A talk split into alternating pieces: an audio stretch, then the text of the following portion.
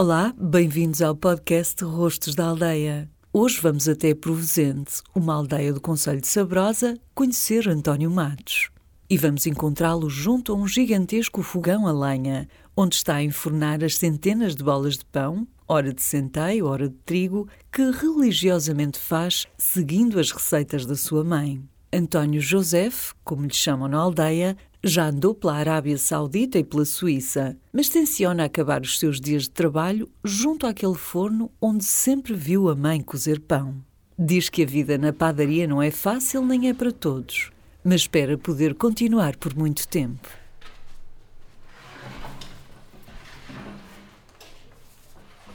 Eu fui criado aqui desde pequeno, foi sempre a minha vida aqui, não é? Portanto, saía da escola, era para aqui que vinha, não é?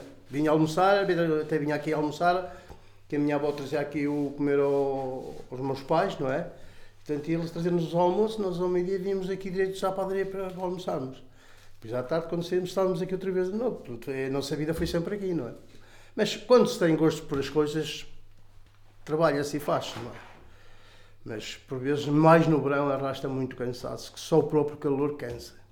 Não, é? não basta o calor de fora, senão daqui de dentro e é cansativo. A pessoa de manhã, quando vai para acordar para se levantar, é um desastre, não é? é uma desgraça. Mas tem que ser, tem que ser, não é? Quando há compromissos, há coisas, um gajo não pode falhar, não é? Pelo menos eu não gosto de falhar. Não é?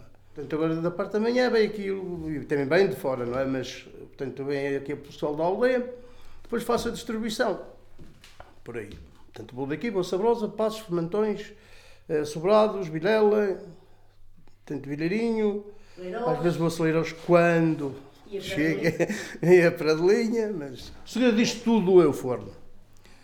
Uh, tivemos uma ocasião aqui, uns padeiros vizinhos precisaram dele. As mãos também contam, compreendo. As mãos também contam, mas o especial, o especial é o forno. E ele, a gente cedeu-lhe aqui a padaria, não foi a minha mãe, eu não estava cá, estava, estava emigrado. E cedeu-lhes a padaria de noite para eles, portanto, tinham deles, andavam lá com obras isso Deus. É, mas não ficava o mesmo pão igual ao nosso. Ao que fazia a minha mãe. Não. Portanto, também, é, também há, o trabalhar do pão também é um segredo, não é? Mas eu não posso divulgar a ninguém. Eu quero é que trabalhem.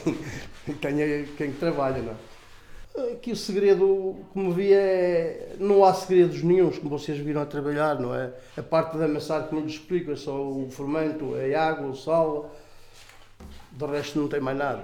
Depois há aquela rezazinha que se faz, não é? Que já vem da minha bisavó, talvez, da minha avó. Ela sempre foi padeira, e tanto fazia-se aquela reza com os quatro cruzes que eu vos de banza, dois de acrescenta, dois de faça ao pão, dois de dia de binabancel. Também há uma coisa que eu esqueci um bocado de dizer, quando se mete o pão, acaba-se de meter o pão ao forno, também tem uma reza. Cresça o pão no forno e a Deus pelo mundo todo.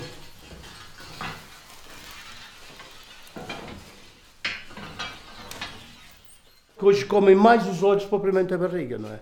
E a gente, quando vê que o pão não está em condições, que não está bonito, não é? O nosso gosto, pelo menos o meu gosto, não é? é pronto, eu fico assim um bocado desiludido. Fico, fico triste. Como aquelas broas que mostramos ali, que chamamos as monas. Eu, verdadeiramente bem, disse, mas eu não gosto de ver, está a ver? Mas eu disse logo a ele, este é para a mim não me cai bem, porque não, não é... Algo falhou. Claro, algo ali está que não falhou, não é? Não é o verdadeiro. Portanto, o trabalho eficaz, não é? Tenho gosto em fazer e o melhor que se possa. Mas também às vezes é farinha. Tem, é, portanto, as farinhas também têm a ver com o assunto.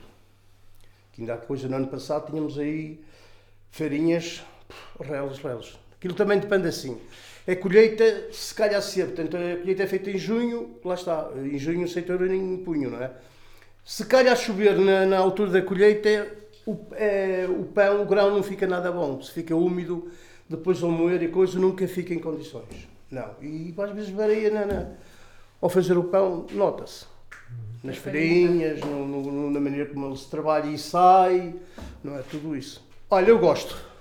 Eu gosto. Teve lá, tanto, tanto no lado, na Arábia como na Suíça, sempre suspirei por isto, por um cantinho suspirei sempre e pronto, fui naquela de ir governar a vida e regressar novamente ao meu ninho, ao meu cantinho. É. Eu gosto muito disto aqui. Já se tenho que ir à cidade, coisa, só mesmo por obrigação ou qualquer coisa, porque não, não gosto de ter sido da cidade, eu mais pronto, teve nas cidades, inverno teve no É que stress. meio da cidade, e- é- é mas um cantinho, a aldeia é um consolo. Sossego, tudo. Cabelo. Conheça melhor a história de António Matos e a história de muitos outros rostos da aldeia em www.rostosdaaldeia.pt.